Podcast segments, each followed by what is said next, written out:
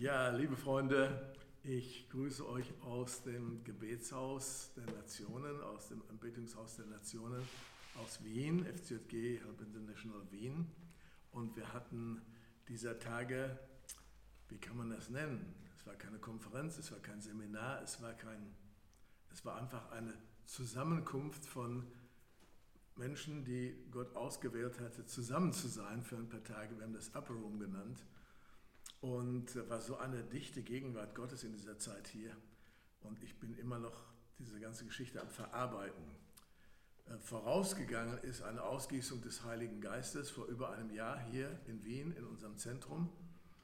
Und das hat dann einfach nicht mehr aufgehört. Und viele Dinge sind da entstanden. Die Zeit würde mir wirklich hier weglaufen, wenn ich das alles erzählen würde. Und in dieser Zeit, jetzt Upper Room, da habe ich etwas von Gott empfangen. Vielleicht auch, weil es so ein spezieller Monat ist, Ende des Jahres. Äh, in Österreich hat man frohen Leichnam gefeiert. Das hat ja damit zu tun, dass die, die Toten gesegnet werden da auf, auf dem Friedhof. Allerheiligen. Ach, jetzt muss ich nochmal von vorne nee, anfangen. Sag den Satz einfach neu, das kann man schneiden. Ja? Ja. Allerheilig. So, in Österreich und in, im deutschsprachigen Raum auf jeden Fall, vielleicht auch in ganz Europa, hat man Allerheiligen gefeiert. Und äh, das hat damit zu tun, dass von katholischer Seite die Toten, der Toten gedacht wird, mit Lichtern am Friedhof und so weiter. Und in ein paar Tagen haben wir zumindest in Deutschland auch den evangelischen Totensonntag. Vielleicht spielt das mit einer Rolle. Aber nicht nur, ich glaube, der Heilige Geist hat mir da was gezeigt und ich wollte ein Wort vorlesen, das ich eigentlich noch nie so gelesen habe. In dem Psalmen, das ist im Psalm 102, Vers 18, da heißt es, er wendet sich zum Gebet der Verlassenen und verschmäht ihr Gebet nicht. Und äh, wenn jemand verstorben ist, das ist, meistens ist das jedenfalls sehr schmerzhaft. Und es gibt regelrecht einen Geist der, der, des Trauerns, ja, wo Menschen überhaupt nicht mehr in das reinkommen, was sie leben sollen und was sie leben dürfen. Auch der Verstorbene wollte vielleicht gar nicht, dass die, die Hinterbliebenen so krass äh, in der Trauer versackt sind. Und verlassen werden ist, wenn man wirklich, wenn man es wirklich mit Menschen zu tun hat, die man sehr gerne hat, wie Eltern oder Kinder oder Ehepartner, wie auch immer, oder Freunde, das ist ein großer Schmerz. Und in der Bibel gibt es verschiedene Stellen, wo Menschen verlassen worden sind. Da will ich auch nicht so stark drauf eingehen. Aber das Wort hat mich doch sehr ermutigt. Er ist bei denen, die verlassen sind und verschmäht ihr Gebet nicht. Und dann kurz danach lesen wir, dass Gott seinen Segen auf diese Menschen legt und dass sie ein großes Zeugnis für Gott werden wenn das passiert. So, man sollte nicht in diesem Schmerz der Verlassenheit stecken bleiben. Leichter gesagt als getan, ja, das weiß ich. Und äh, ich habe das auch in meinem Leben äh, ab und zu erlebt, dass ich verlassen worden bin. Meine Mutter ist bei meiner Bekehrung gestorben. Äh, war abzusehen und trotzdem, als meine Mutter dann zu Jesus ging, die ist einfach nur umgezogen von dieser Erde in den Himmel. Das war schon ein ganz großer Schmerz. Ja. Und als mein Vater gestorben ist, oh, das war auch eine Nummer. Ich habe verschiedene Freunde sterben sehen auf der Drogenszene. Aber das hat man dann alles betäubt mit Drogen. Ja, dann ist mein Schwiegervater verstorben, dann ist meine Schwiegermutter verstorben. Die ist mit Lobpreis auf die Lippen zum Herrn gegangen. Äh, wohl dem, der das kann. Ja. Und ich habe auch erlebt, wie Freunde von mir, für die wir gebetet haben und wo wir geglaubt haben, dass sie geheilt werden, wie Gott sie dann doch geholt hat. Und äh, es ist ein großer Schmerz, verlassen zu werden. Und das geht manchmal richtig, richtig tief und kann ein ganzes Leben emotional zerstören. Auch, auch dann äh, physisch, dass Krankheiten nachkommen und Depressionen nachkommen und all solche Geschichten. Das kann also richtig tief gehen. Und wenn ich die Bibel richtig verstehe, dann wissen wir, dass Gott ein Gott der Verlassenen ist, der Witwen, der Waisen, der Fremdlinge, die ihr Zuhause verloren haben, jetzt auch in der Ukraine.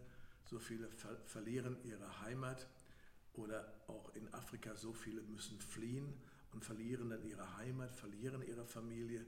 Also die, diese ganze Welt ist eigentlich auch ein Stück von diesem Schmerz geprägt, der Verlassenheit. Und äh, die Frage ist ja, wie geht man dann damit um? Ja, was, was macht man denn damit, wenn man so einen Schmerz hat? Und im Ende des Markus-Evangeliums, da steht, der, da steht die Passage von der größten Verlassenheit, die je überhaupt jemand im ganzen Universum erlebt hat. Und das war Jesus am Kreuz.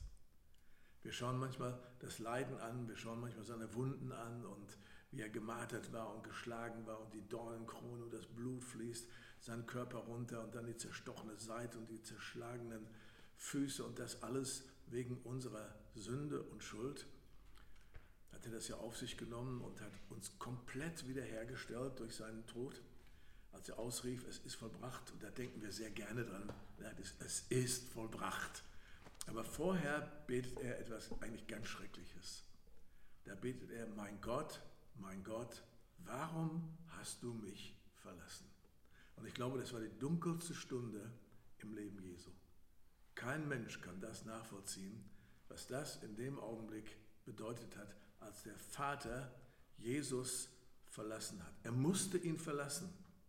Er musste ihn verlassen, damit die Erlösung stattfinden konnte. Und alle Verlassenheit der Welt ist da auch auf ihn gekommen. Also wir denken oft an physische Krankheit, wir denken oft an psychische Krankheiten, Sündenvergebung und Befreiung natürlich. Aber dieser Punkt, den möchte ich ein bisschen mehr herausschälen vom Evangelium. Alle Verlassenheit der Welt hat ihn getroffen. Alle Einsamkeit der Welt hat ihn getroffen. Totale Isolation von jeglicher Beziehung. Die Beziehungen sind sowieso schon vorher ziemlich zerbrochen, in denen Jesus lebte. Da wurde er nämlich von seinen besten Freunden verlassen. Und von einem seiner besten Freunde wurde er verraten. Und der andere, der hat ihn dann überantwortet an, in, in, die, in die Hände der Römer.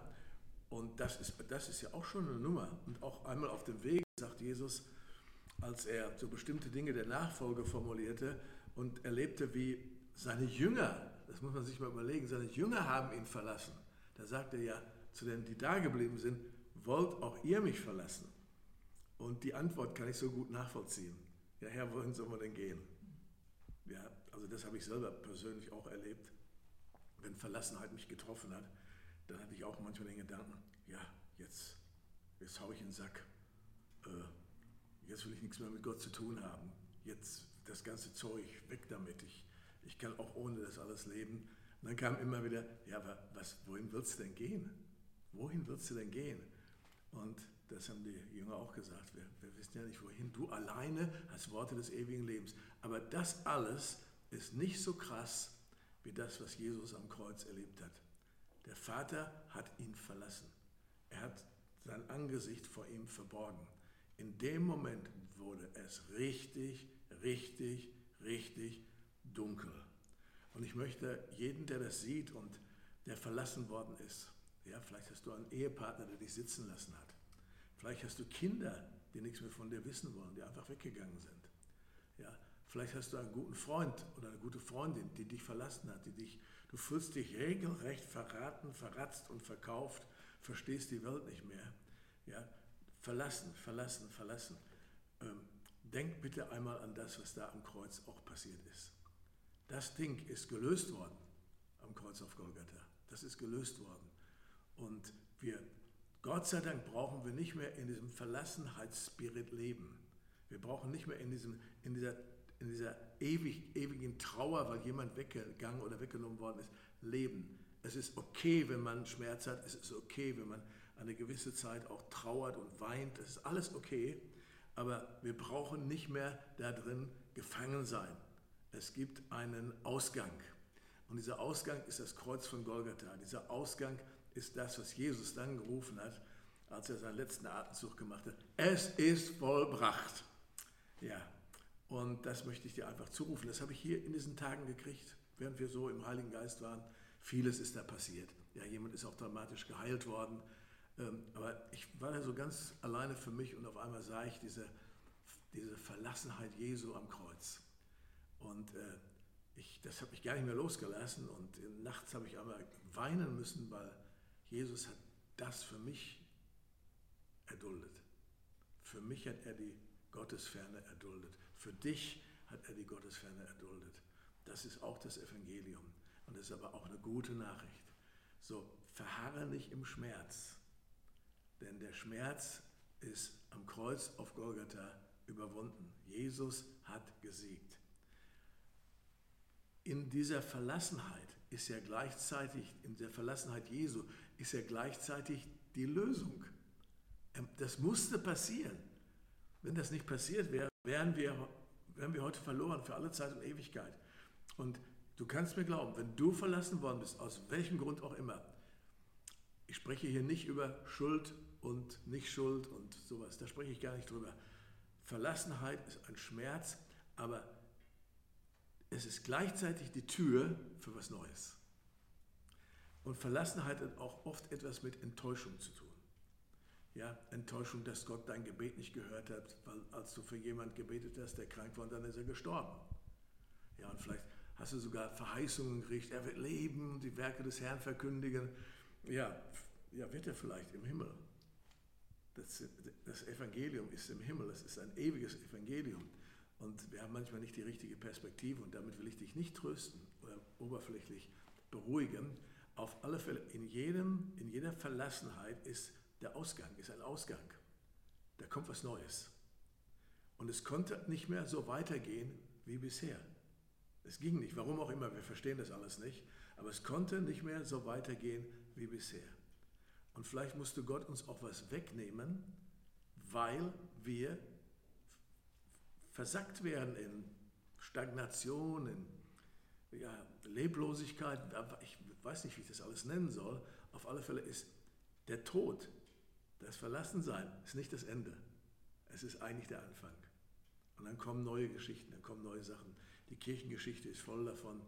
Äh, der ähm, Pastor Bodelschwink, der diese Bodelschwingschen Anstalten in Deutschland gegründet hat, wo viele, viele Behinderte gerettet worden sind im Zweiten Weltkrieg, bevor der so in seine Berufung kam, hat er seine ganze Familie verloren. Einfach weg, alle gestorben. Der Christoph Blume, der große Heilungsprediger, hat das selber erlebt. Und äh, andere Heilungsprediger haben sowas erst erlebt. Kesrin Kuhlmann hat einen geliebten Menschen verloren, bevor sie in die Salbung gekommen ist. So, das scheint irgendwo einen Zusammenhang zu geben. Ja, da ist dieser Schmerz, es wird, weggenommen und dann kommt aber die Auferstehung. Dann kommt was Neues. Und ich möchte dich ermutigen, wenn du das hörst, bete. Ja, Im Psalm 102 steht, er hört das Gebet der Verlassenen. Er geht nicht daran vorbei. Und was du in diesen Tagen, in diesen Momenten betest, das wird geschehen. Ja. Ich kann dir nicht versprechen, dass der Schmerz sofort weggeht. Zack, ne, Hebel rumgelegt, geht alles weiter. Das kann ich dir nicht versprechen. Aber die Bibel sagt, dass er dann in dem Moment das Gebet der Verlassenen erhören wird und zum Segen setzen wird für denjenigen, der es betet, aber auch für viele, viele andere Menschen. Halleluja. Das ist das, was ich dir aus dem Gebets- und Worship-Haus in Wien mitteilen möchte. Gott segne dich.